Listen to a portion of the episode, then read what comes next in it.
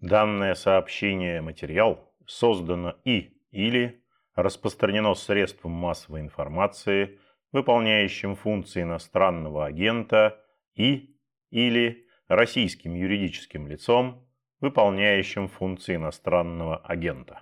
TV program, my life was saved. I think we're ready to. Thank you. One and a half Приветствую вас, уважаемые слушатели. Это подкаст «Включите звук» информационного агентства «Росбалт». Ведущий Петр Годлевский.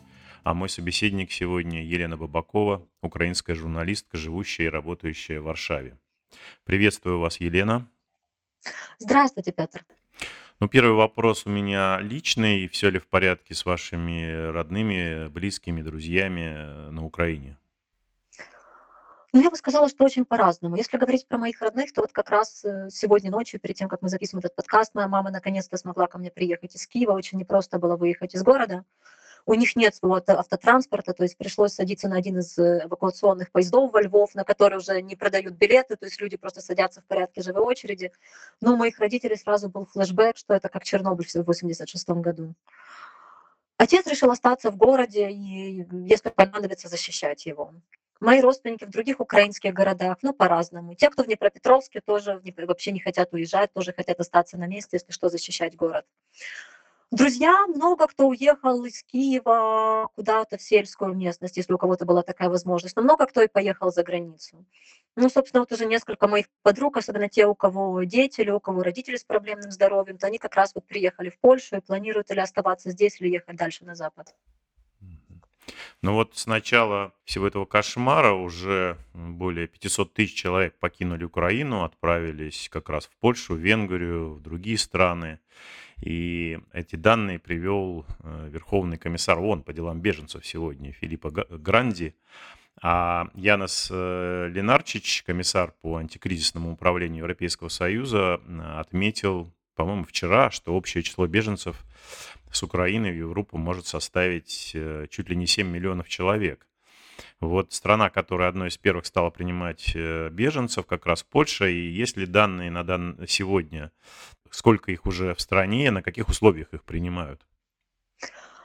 Смотрите, ну, во-первых, мне кажется важным сказать, что с информацией про возможную российскую агрессию против Украины мы ее достаточно интенсивно наблюдали в информационном пространстве с конца декабря прошлого года. С конца января бы сказала, что особенно интенсивно. То есть э, разведслужбы Соединенных Штатов, э, Великобритании несколько раз даже прогнозировали точную дату инвазии.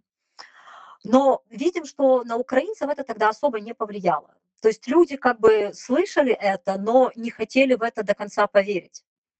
То есть, да, был какой-то страх, что может произойти еще более, больше накаления боевых действий на Донбассе, был какой-то страх, что вот может что-то начаться в районе Харькова, но никто не думал, что российское государство, что Кремль решит напасть на соседнюю страну вот такой вот такой вот широкомасштабной агрессией. Поэтому, если смотреть вот на цифры пересечения западных границ Украины вот до 24 февраля, там не было особо никакого роста.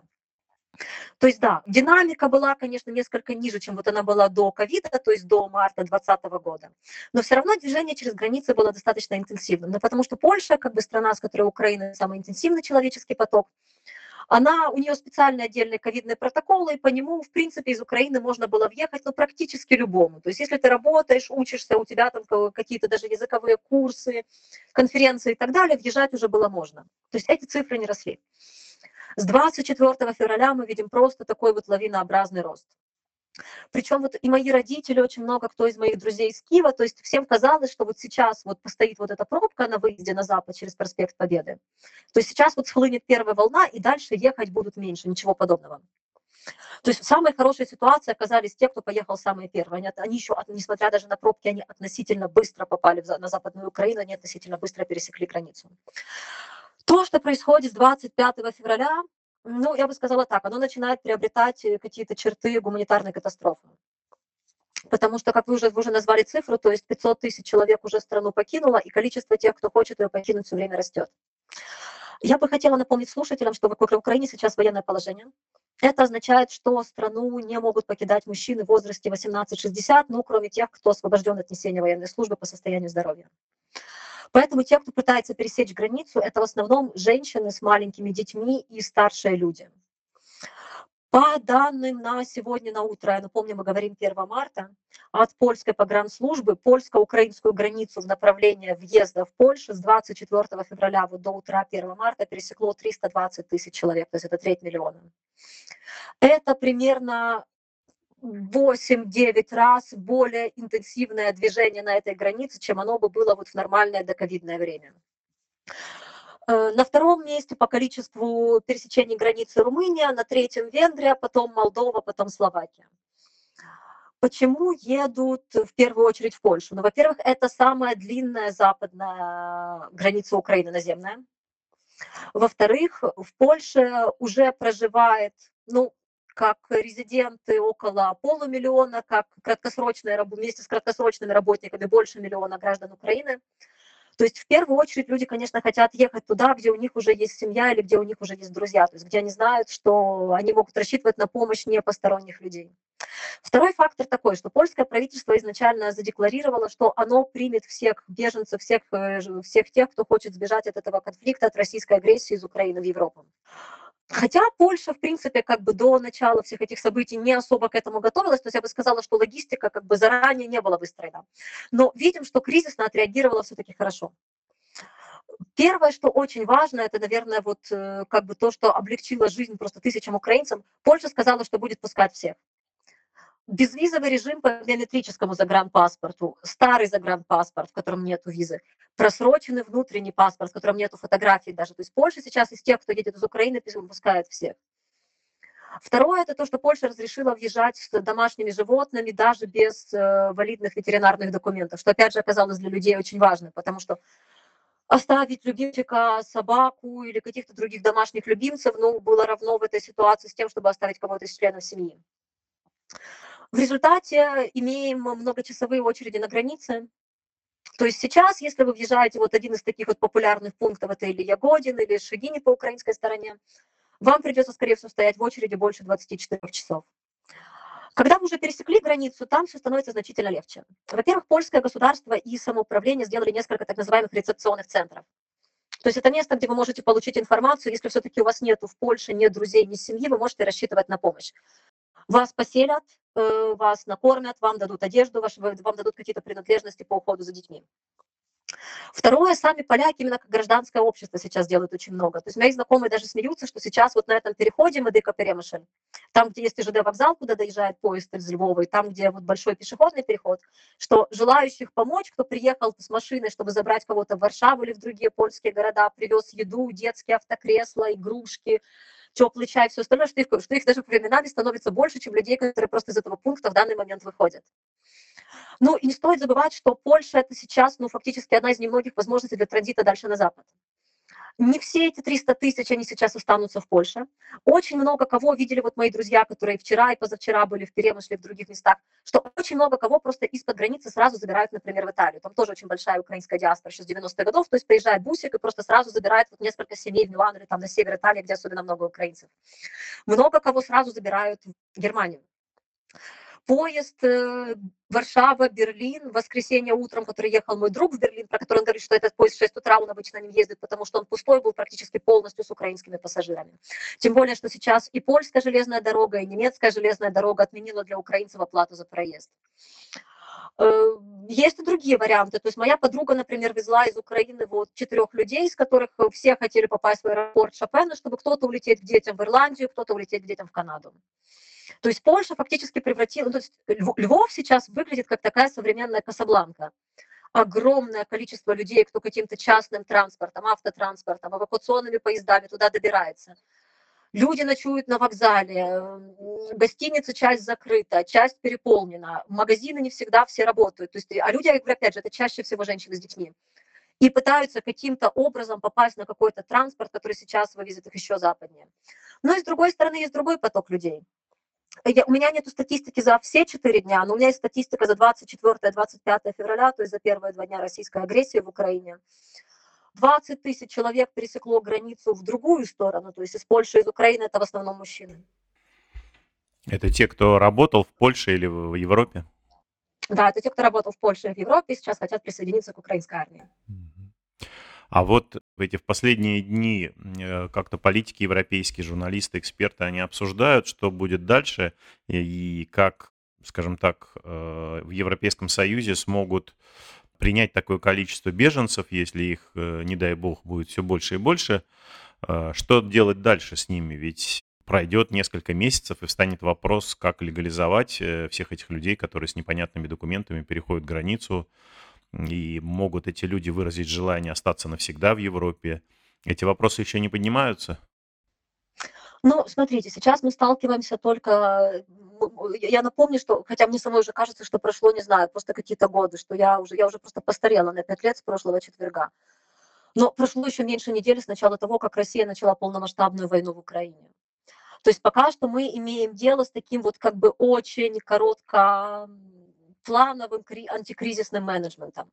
То есть сейчас пока что главная цель это вообще пропустить этих людей через границу, не дать, чтобы они в этой 20-часовой очереди замерзли, э, накормить, напоить, расселить. То есть вот это вот пока что первая цель. Но дискуссия о том, как бы что делать дальше, она, безусловно, уже начинается. Мы с вами пользуемся термином беженцы, потому что мы говорим сейчас об очень интенсивном перемещении людей в связи с начавшимся вооруженным конфликтом. Однако, если мы начнем присматриваться в деталях, то ситуация, как бы, она уже более разнообразная. Ну, во-первых, так, смотрите, я на самом деле, я вот собиралась на этой неделе лететь в Киев. Если бы как бы российская агрессия началась на неделю позже, то, скорее всего, среди тех, кто бы сейчас оказался на этой границе, была я. Но у меня есть вид на жительство в Польше. То есть формально как бы я даже не беженец, я просто возвращаюсь в страну своей постоянной резиденции. Много кто сейчас выезжает, это вообще и граждане Польши, которые просто постоянно живут в Украине, или граждане других европейских государств, которые постоянно живут в Украине. Э, я не сказала об этом в ответе на ваш первый вопрос, но это тоже важно. В Украине очень много иностранных студентов. Это индусы, это йеменцы, это сирийцы, афганцы и так далее. Они сейчас тоже на этой границе. И это тоже люди, ну, которые, ситуация которых на самом деле еще более тяжелая. Потому что если с украинцами еще более-менее понятно, они просто выезжают в первое безопасное государство, и отношение к ним в Польше остается таким очень хорошим, очень теплым, то ситуация этих людей, она не столь благоприятная. То есть, во-первых, для них меньше юридических механизмов решения своих проблем, а во-вторых, общественное мнение, то есть, ну, это буквально, что вот рассказывают волонтеры, что вот э, выход, они выходят с границы, индусы, пакистанцы, то есть, и они вот пытаются найти кого-то, кто их подвезет, а все говорят, нет, нет, нет, нет, нет, мы ищем украинскую маму с детьми. Да, им тоже предоставляют помощь, они тоже могут получить место в рецепционном центре, уже есть фотографии, как эти люди там ночуют. Их тоже, конечно, накормят и так далее. Но если говорить именно про сам энтузиазм к помощи, то тут, конечно, больше всего внимания женщинам и детям. Э, продолжаю говорить про то, что как бы люди, которые едут, это сейчас разные люди. Мне кажется, что одна ситуация, условно говоря, сейчас у тех женщин и детей, кто, например, едет к своим, своим мужьям, которые уже давно живут и работают в Польше, то есть фактически просто происходит воссоединение семьи. Я не думаю даже, что они будут входить в беженскую процедуру. То есть фактически мы имеем дело с ускоренным в драматическом ситуации решением про переезд семьи в Европу. То есть ну, это такая вот иммиграция в очень плохих условиях, но тем не менее, я, я думаю, что эти люди, они просто выберут путь легализации через работу или через воссоединение семьи. То есть они даже вообще не будут входить в все эти беженские каналы. Еще другая ситуация, например, у женщин, которые приехали, у которых нет здесь мужей, но у которых дети в целом школьного возраста, которых вот можно отдать в школу и прямо сейчас пойти работать. На польском рынке труда вот перед началом российской агрессии было около 250, 250 тысяч вакансий. То есть это количество рабочих мест, которые работодатели не могли закрыть. И преимущественно это низкая или среднеквалифицированная работа, то есть то, за что можно взяться буквально вот сразу, даже без знания языка. Третья категория – это, например, люди, за которыми их работа переехала. То есть мои знакомые айтишники или работники страховых компаний, все остальное, они приехали с ноутбуком, они пересекли границу, они работают. То есть их работа приехала с ними. И, конечно же, совсем другая история, это, например, мамы, которые едут с тремя или четырьмя маленькими детками. То есть понятно, что они вряд ли присоединятся к рынку труда, то есть это те люди, которым будет нужна помощь от государства. И тут, конечно же, начинаются всякие разные проблемы насколько хорошо Польша себе в последние годы вела интеграционную политику, политику принятия трудовых мигрантов, настолько косяками всегда была именно политика в отношении беженцев. В Польше очень низкий рейд вообще рассмотрения был всегда этих беженских заявлений. Инфраструктура под беженцев тоже всегда была очень слабая, а интеграционные программы, то есть какие-то усилия, которые бы помогали этим людям оставать не только получателями какой-то кратковременной социальной помощи, кстати, очень низкой. То есть вот этот вот миф, навязанный российским пропагандой там, про сотни тысяч бездельников, которые едут в Европу и там до конца жизни живут на пособиях, пока честные европейцы себя где-то вкалывают, это все чушь.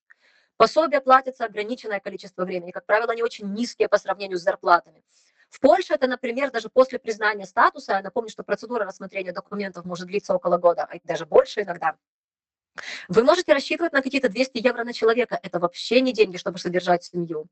Ну, то есть это такое, это как бы это граница экзистенции в каком-то маленьком городе. То есть, как, как правило, абсолютное большинство бежен, людей, беженцев в Европе – это люди, которые все-таки ищут работу и которые потом работают.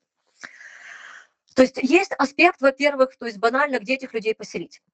Сейчас тысячи поляков принимают украинцев, и не только украинцев, тех, кто вообще из Украины едет в Польшу под свою крышу. Но вы же сами понимаете, что это очень разная история. То есть принять кого-то интервенционно на выходные или на неделю, а другая история, когда этому человеку здесь надо жить недели и месяцы. То есть я не думаю, что к этому как бы психологически все готовы. То есть это, то есть это какая-то будет та работа, которая так или иначе придется на себя взять государство и самоуправление. Второй аспект – это учеба. У нас сейчас разгар учебного года. Господи, страшно про это думать, но есть же школа, у детей есть задания. То есть э, школа, предшкольная опека, ясли, детские сады, чтобы, опять же, это тоже разгрузить этих женщин, которые приехали с детьми, дать им хоть какой-то шанс на трудоустройство и на интеграцию. Э, с медициной вопрос решился достаточно быстро. Польша просто решила, что все, кто сейчас приезжает из Украины, могут бесплатно обслуживаться государственным медстраховщиком. Плюс э, такая популярная сеть частных клиник э, Люксмед тоже сказала, что обслужит украинцев бесплатно. И мои друзья это уже проверяли, то есть да, действительно это работает, действительно принимают бесплатно, нету с этим никаких проблем. Но вот вопросы жилья, вопрос интеграции в рынок труда, вопрос э, интеграции и в, в общество как бы как вот в такой вот социокультурный институт, он, конечно, остается. Дискуссии про то, как это должно выглядеть, еще до начала российской интервенции велось польским академическим сообществом, исследователям миграции, но правительство этим мало интересовалось. Но в последние дни, с того, что я знаю неофициально, все-таки правительство наконец-то пригласило ученых в свои кабинеты с высокими потолками и вот слушает, что они собираются делать. То есть это такая реакция уже на то, что происходит. Да, реакция на то, что происходит, но ну, потому что, смотрите, реальность поменялась очень сильно буквально в течение часов и дней. В польском политикуме было модно говорить об украинцах, которые приехали в 2014-2015, было как о беженцах, что тоже Польша там приняла миллион беженцев и так далее. Но это была политическая манипуляция. То есть это был такой вот ответ Германии, что типа вы приняли тут сирийцев, вы приняли украинцев, поэтому отстаньте от нас программы евросоюзной релокации.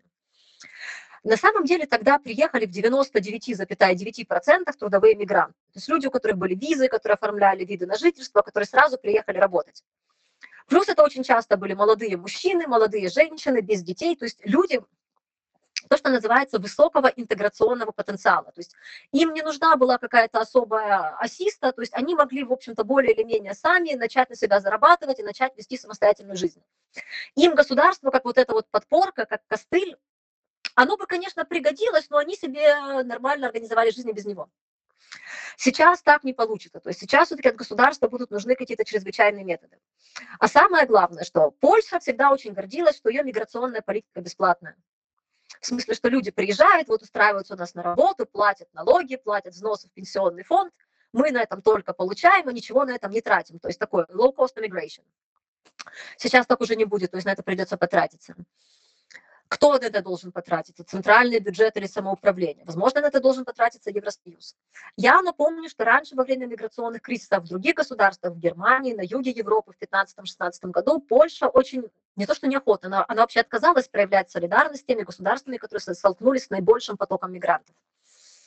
Сейчас же все-таки Польша на эту солидарность рассчитывает, и видим, что, скорее всего, не безосновательно. То есть уже Испания сказала, что готова принять часть украинцев. Другие западноевропейские страны сказали, Германия, как я говорю, уже сделала и бесплатные проезды, тоже открыла информационные пункты на вокзалах и в центрах немецких городов. Так что я думаю, что как бы, вариант пока что как бы, с тем, как это выглядит, не самый плохой. Другое дело, что, как вы правильно подчеркнули, это, конечно, очень долговременные вызовы. И как это все будет происходить в такой более долговременной перспективе, мне кажется, пока никто не в состоянии сказать. Потому что одно дело, опять же, будет, если к этим 300 тысячам в Польше добавятся, условно говоря, еще 300, это будет одна история. Но если, например, к ним добавится еще 3 миллиона, это будет совсем другая история. Да, вот я увидел эту цифру 7 миллионов беженцев и, конечно, ужаснулся, потому что дело даже не в том, что творится сейчас на Украине, а дело в том, что как эти люди, которые будут вынуждены бежать, там смогут э, устроиться. Это же, так сказать, переселение народов, которого очень давно никто не видел. И я... Ну, смотрите, э, давайте так. Когда были последние соцопросы перед началом российской агрессии, о том, что эмиграция для них это вариант вот как бы выхода из этой ситуации, говорили 3% украинцев. То есть, с одной стороны, это много, с другой стороны, это не очень много. Если посмотрите, все равно большинство людей, они где-то как-то ищут убежище в самой Украине. То есть такая, такое вот большое переселение с востока страны на запад, из севера на юг. Все-таки большинство моих киевских друзей, они пока что поехали в Киевскую область или где-то в другое село, а не в Польшу. Это раз. То есть самая интенсивная миграция, она-то сейчас происходит все-таки внутри Украины. Это, это первый аспект. Второе, я прошу обратить внимание на то, что Кремль так декларировал, что он так защищает русскоязычных и так э, защищает украинцев от нацистской власти и так далее, но что-то я не вижу очереди на пунктах перехода границы между Украиной и Россией, где украинцы хотели бы спрятаться под э, братским российским плащом от угрозы э, от президента Зеленского. Украинцы в ужасе бегут как можно дальше от России. Мои друзья, россияне, которые живут в Польше, которые поехали специально в Украину, чтобы машиной забрать мою беременную подругу, ее маму инвалида, у них реакция после всего этого, то есть после того, как они смотрят на эту очередь, куда приезжают украинские мужчины, привозят украинских женщин, оставляют их на этом погранпереходе и едут назад на войну. Если ты не, не, не ненавидел Путина до этого, ты начинаешь ненавидеть его там. Пока очень много эмоций. Я говорю, в поляках сейчас еще очень много энтузиазма. То есть и как бы, мне кажется, в Польше сейчас нет публичной институции, которая бы не поддерживала Украину. А очень многие приватные институции, опять же, проводят какие-то акции, какие-то инициативы помощи. Другое дело, ну, опять же, это все не может заменить какой-то долговременной политики, долговременного планирования. Я думаю, что если бы случилось так, что все-таки количество этих людей оно вырастет не в два раза, а в десять раз, ну тогда да, тогда действительно будет необходимо все-таки а, а, опять дискуссия про механизм релокации. То есть то, что в том числе, кстати, усилиями Польши, так также Венгрии, других вишеградских стран. То есть то, что похоронил Евросоюз в начале 2016 года, что планировалось сделать с Германией и сирийскими беженцами. Сейчас этот вопрос станет еще более острым. И это, конечно, вызов для Европы. Я думаю, это одна из, э, может быть, не топ как бы пять, но одна из важных причин, почему Евросоюз настолько заангажирован в помощь Украине и настолько заинтересован в, прекра... в прекращении российской агрессии. Что вот этот вот миграционный вызов для него самого это очень тяжело. Да, вполне возможно. Вполне возможно. Ну что ж, Елена, огромное спасибо за ваши комментарии, за ответы на вопросы. Я напоминаю слушателям, что у нас сегодня на связи была Елена Бабакова, украинская журналистка, живущая и работающая в Варшаве. Спасибо большое, Елена. Спасибо, Петр. Да, всего доброго. Вы слушали подкаст информационного агентства «Росбалт. Включите звук». Спасибо, что вы сделали это. Напоминаю, на нашем сайте круглосуточно доступны новости, комментарии, аналитика, видеорепортажи, обзоры социальных сетей и наши подкасты. Всего доброго и не забывайте включать звук.